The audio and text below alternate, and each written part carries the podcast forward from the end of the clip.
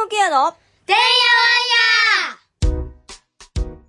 この番組の提供は、運営、一般社団法人チャーミングケア。協賛小児がんの子供たちとその家族の金銭的社会的支援を募り小児がんで苦しむ子供たちの医療ケアの向上に寄与することを目的とする一般社団法人エンパワーチルドレンでお送りいたしますこの放送は病気や障害のある子供たちと家族のためのトータルケアを考えるチャーミングケアが日々のてんやわんやの中からチャーミングケアのヒントを探していく番組です。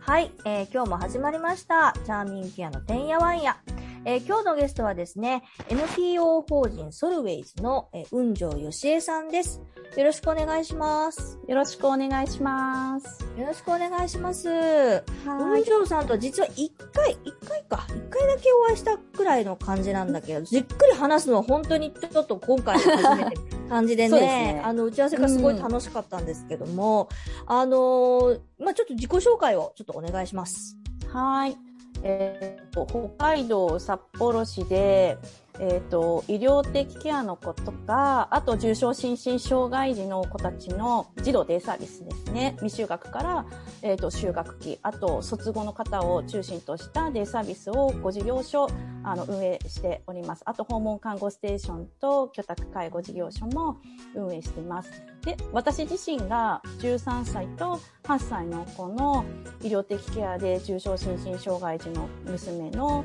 ママで、えっと、今2歳と1歳の子が下に、えっと、娘なんですけど、4姉妹のお母さんをやっています。えー、もう聞いただけですごいですよね、なんかね、もうね。もう毎日がこのタイトル通り、てんやわんやんや。毎日はてんやわんや。いや、本当でもそういう意味も込めて、このてんやわんやっていうタイトルをつけてるんです。こういう病気とか障害のある界隈の人たちって、本当にうちもそうですけど、ただただ子供が多いだけでも日々てんやわんやじゃないですか。そうですね。なので、なんかそういうてんやわんやしたことを聞こうっていうことでタイトルを決めしてるんだけど、うんいやーでもすごいなと思いますね。え、いつからされてるんですか、それって？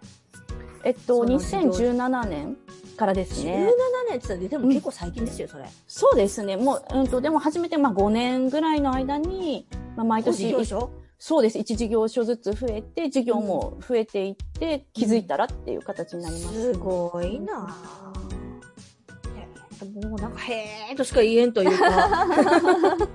いやいやいやいや。まあでも一人でね、やってるわけではないので。それね、えっと、今北海道を、えっと、中心というか、されてるじゃないですか。北海道っていうか、まあ札幌市ですね。札幌市広いので、はい。人数は、えっと、どれぐらいの規模感なんですか？一つ、一つ、まあ、お預かりというか。そうですね。あの、うちはもう本当にそのデイサービス、小規模で、定員はもうどの事業所も5名だけですね。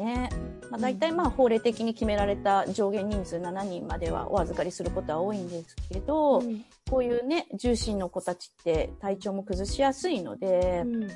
免疫が弱かったりとかする子もいますし、ほとんどの子がやっぱり気管切開とか人工呼吸器とか呼吸の方に問題あるような子が多いので、風邪も重症化しやすいですし、お休みになることが多いので、まあ大体1日5名ぐらいが、前後が来ていますね。うん。でもなんかこう、やっぱり違う、しあの、都市のことって、全然やっぱり、私は大阪だから、こう、計り知れないんだけど、それって北海道って通うのも一苦労じゃないですか、冬場とか。そうなんです、そうなんです。あの、もう北海道、まあ札幌市って言っても、すごく広いんですよね。なので、逆に事業所あるっていう方がうん、正しいかもしれないです。やっぱりこの子たちって車の中で、あ、車に乗って移動するにも、すごくね、体調がね、それだけでも疲れちゃったりとか、あとそこまでこう遠くまで通えないっていう事情があるので、札幌市の中で、その子が、のお家に一番近い事業所に、車で大体まあ、いいとこ20分ぐらいの距離にデイサービスないと困るよねっていうところで、こう事業所作ったっていう方が正しいかもしれないですね。なるほどね。いや、もうごい、もうすごいすごいって何回言うんだろうっていうぐらいすごいすごいって言うんです。うん大体ほんで4人も子供育ててね、それもすごい。や、もう毎日本当にてんやわんやです。いや、ほんとね。いや、ほんで、今日は、その、その、まあ、私もまあ3人子供がいていて、あの、最近ちょっとね、あの、思ってるのが、その、まあ、子育て、そもそも、たくさん子供育ててると大変じゃないですか。で、うちは特にもう、あ、同じぐらいの年なのかな結局一番上が。やっぱ高校受験とか、なんかその、もうどんどん大人になっていくことを考えると、やっぱこう、義務教育とかが外れてくると、どんどんお金をこう、どんどんね、こう出していかないといけないっていう状況になってきて、そうなってきたとき、その、なんだろう、その、所得制限みたいなところで、割と、いろんなこう、線引きをされることが子供のことって多いんだけど、なんかこう、私はすごいこう最近思ってるのが、なんか働けば働くほどになんとなく理不尽じゃねって思ってて。そうですね。そう思いますね。ねえ。なんか女の人が、あの、働く、一生懸命働くっていう制度になんかうまいことフィットしてないっていうか、うんすごい思ってて、特にこの、病気、それ、それにプラスアルファじゃないですか。病気とか、ね、子供があるってね。うん。うんそういうところやっぱりその実際その運城さん。多分あの経験というかもう体感してらっしゃると思うからその辺の話聞きたいなと思って今日はちょっとあの来ていただいたところがあるん。ですうん、そうですねやっぱりね子供ねやっぱり4人いるっていうと、うん、まあ、たたとえね上のお姉ちゃん。たちが寝たきりだったとしても、うん、うん。その家事にかかる時間だって多いし、うん、それにかかる費用もありますよね、子育てにね、かかる費用もありますし、だけど子供が増えたとしても、まあ、児童手当ももらえない、あと上の子2人が寝たきりの重度障害で車椅子が必要だったとしても、うん、車椅子1台作るにも公的な補助がなくって、うん、してこういう子どもたちの、ね、車椅子ってすごい1台高いですもんね。うんあの、よくね、そう、近くのホームセンターとかで売っている簡易的な車椅子と全然値段が違うので、うん、1台ね、40万、50万するの当たり前だから、うん、それはまだ子供のうちっていうのはね、体の成長がね、身長が伸びるのも著しいから、まあ、毎年とは言わなくても2年に1点ぐらいね、作り替えが必要になってきたりとかするので、そういった時にも新しいものを買おうと思ったら40万、50万を2人分、そうすると100万とか、うん、あれってなりますよね、やっぱり。それだけの蓄えを子供たちの車椅子を見越して、蓄えできるだけ、じゃあ自分の収入があるのかとか、子育てに対する余裕があるのかっていうのは、どうなのかなって思ってますね。まあ普通にそういった補助が受けられる方は、上限金額3万いくらで、まあ、作れるところを、うちはまあ2台だっていうところもありますけど、100万単位の金額が出てくっていうと、それだけ30倍もまあ、差があることなのかなとか。だけど私はやっぱり日中も働いて、うん、でお家に帰れば子どもたちの育児と介護も自分の中でして、うん、で、うん、子どもがねまだ小さいから思うように働けないですしその部分はやっぱ自分ね個人事業主だから、個人事業主の辛さってあれですよね。いつ何時でも働けるってことですよね。そうですよね。夜中でも何でも仕事しなきゃいけないじゃないですか。そして税金も納めなきゃいけないし、うん、それを考えるとあれ私こんなこと働かない方がいいんじゃないかと思う時ありますよね。うん、で家事の時間だって欲しいし、って思うとでももうほとんど私は家事の時間はだからできないと思ってるので、介護の時間も欲しいし、子供との時間も欲しいし家事をする時間が全く自分の中ではなくなってしまったので、なのでその部分はもう本当に外注するしかないなっていうところで諦めて。そしたらその分お金が必要だもんね。そうなんです、そうなんです。だ けどその部分ってどこも補助もないし、ね、あれって公的な補助はないし、そこは自分で持ち出していかなきゃいけないしっていうところで。女の人って働いたら働いただけ、そうなんじゃないとか、うん、働かないでずっとお家にいたら、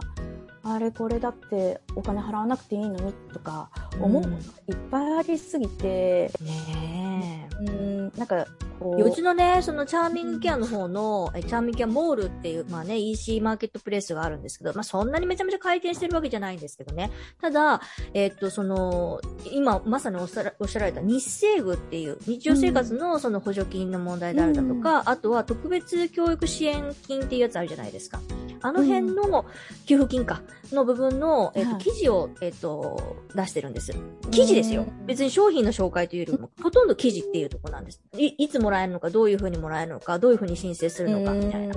そこの記事の、えっ、と、PV 数が一番伸びてるんですよ。あー何よりも。っていうことは、やっぱここに皆さん困ってるんだなっていうところがすごく思っていて、で、うんうんあれって、両方ともこの今話題にしてる所得制限がベースでうん決まってるんですよね。やっぱり。うん。そうですよねそうなってくると、なんか、いやいや、働くなとは言わないし、その、うんなんだろう、ね、その、ゆっくりせえとも言わないけれども、うん。なんか、変じゃないってすごい思いますよね。やっぱ、なんかその、子供って親の所得関係なく、うん。なんか平等に社会でこう育まれるべき存在というか、うんまあ特にね、あの、医療費のことを考えると、あの、うちは普通に当たり前に3割かかるので、下の子たちは、そのなかなかね、こう、あ、3割かかるのかと思うと、うん。こう、あ、なんか気になってる症状あっても、病院に行くのが遅れてしまったりとか、うん。そういうところで重大なね、病気があったらとかって思うと、うん、子供の命をこう平等に守れてるものなのかなとか、そういうところも本当ですよねね、感じます子供育てるのに親の所得所得関係なかろうって思いますよね。うん、子供一人の健やかな成長には関係ないのかないですよね。一人にかかるコストは関係ないですよ、そんなの。うんその親がすごいお金を持ってるからとか、お金を持ってないからって言って、そのおむつの枚数が変わるわけじゃないですし。そうですねね思います思います。え、ねえ食べる量が減るわけでも増えるわけでもないんですね。そうですね。そんなところできなんか基準があるんだろうってすごい不思議で。ねうん国はね、なんかその、やっぱり今少子化の問題がね、あの、言ってるようにね、もしでもその少子化の問題をね、うん。かって思うんだったら、そのあたりにもね、取り組んでもらわないと、うんもっともっと子供って産み育てやすい環境にはならないんじゃないのかなって。で本当ですよ女の人ももっと働きたいっていう世の中にはならないのかなってうん。思いますよ。本当です。う。ん。その医療的ケアの問題もね、この前、本当、本当ほど最近、あの、ツイッターの方で、あの、まあ産婦人科医の先生が、結局、まあ、日本ってやっぱりこうね、あの、その、5年生存率がすごく高いというか、まあもう出生した子供を基本的に救いましょう。どんな状態でもっていう考え方だけれども、でもやっぱりその後の制度が全然そろ整ってないの、もう分かってるのに、うん。そこをね、救って、なんかすごいなんか何とも言えん気分になるってうん。書いてて、いや、ほんとそうだなってすごい思うんですよそうね。なんですよ。もうなんか、うん多分そのあたりって全て母親だからってういう、ん。その呪いのような 言葉っていうか、うんそれだけに頼ってるますよね。うん国って、そこに全てを。だからそうじゃないんじゃないかなって、もうそういう時代でもないし、うん女の人がもう働き手とならないとやっていけない世帯も多いだろうから、うんうんそこからもう全てをね、ぬあの、母親だからっていう呪縛をもう日本は取っていかないとダメなんじゃない本当ですよね。本当そう思う。うん。母さんだからってなんか、もう理不尽なこといっぱいありますもんね。もうなんかもう言葉にできないぐらいありますもん。うん。でもこのきっとなんか制度が作った時代とか作られた時代とか作った人がもう多分母親じゃないんでしょうね。なんか母親とかの意見を取り入れてくれと思いますよね。きっともう子育てなんかも知らないような手伝ったこともない、おむつ替えもしを手伝ったこともない人たちが作ったんだろうなって思います。うんううんん。そうですね。うんなんかこれって、なんかあの、運上さんもちょっともしかしたら関わってるのかもしれないけど、なんかこう、声上げてる人っているんですよね。なんか、世帯収入ので見ないでほしいみたいああ、ね、なんか所得制限撤廃みたいな感じうんうんうんのツイッターとかのキャンペーンとかもな。ありますもんね。ありますよね。うん。うん。リツイートしたりとかしてますけど、うん。私でも周りではどうなんでしょうね。そういう会みたいな感じでやってられる方っていらっしゃるのかな。なんかなかなかでもなんかそういうのを言うと、うん。なんか稼いでらっしゃる人なのね、みたいな感じのイメージで見られると、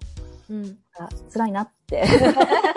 そういうのを開かせたいわけじゃないじゃないですか。違うよね。そう、でもなんか一方でそういう対象にもなっちゃうから、なかなか声上げにくいなっていうところ。でもね、これね、あの、その、900万とかってそっちの方で言えば、それはすごく所所得が多い層になるのかもしれないですけどね。でもね、私ら、まあ、運上さんもそんなに年変わんないじゃないですか、40年ぐらいのそうね。ですね。普通にこれね、子供産まないでずっと働いとってごらんと思いません、うんそこそこ多分、あの、もらえますよ、あの、給料。うんね、一人に対して、まあ、400万とは、500万とは言わんけど、400万台後半ぐらいの年収におそらくなりますよ。そしたら、ね。旦那さんと合算して同じように進んでいけばね、あっという間に900万が普通に、そなの、ると思いますね。事業しなくったってなりますよ。うん。うんで、その概念がやっぱりないっていうか、女の人は出産も経験して、まあ、ね、結婚して、今はもう、その、その時代はね、その法律を作った時代は、子供期待者をして、みたいな、そうですね。そんなんだから、やっぱり、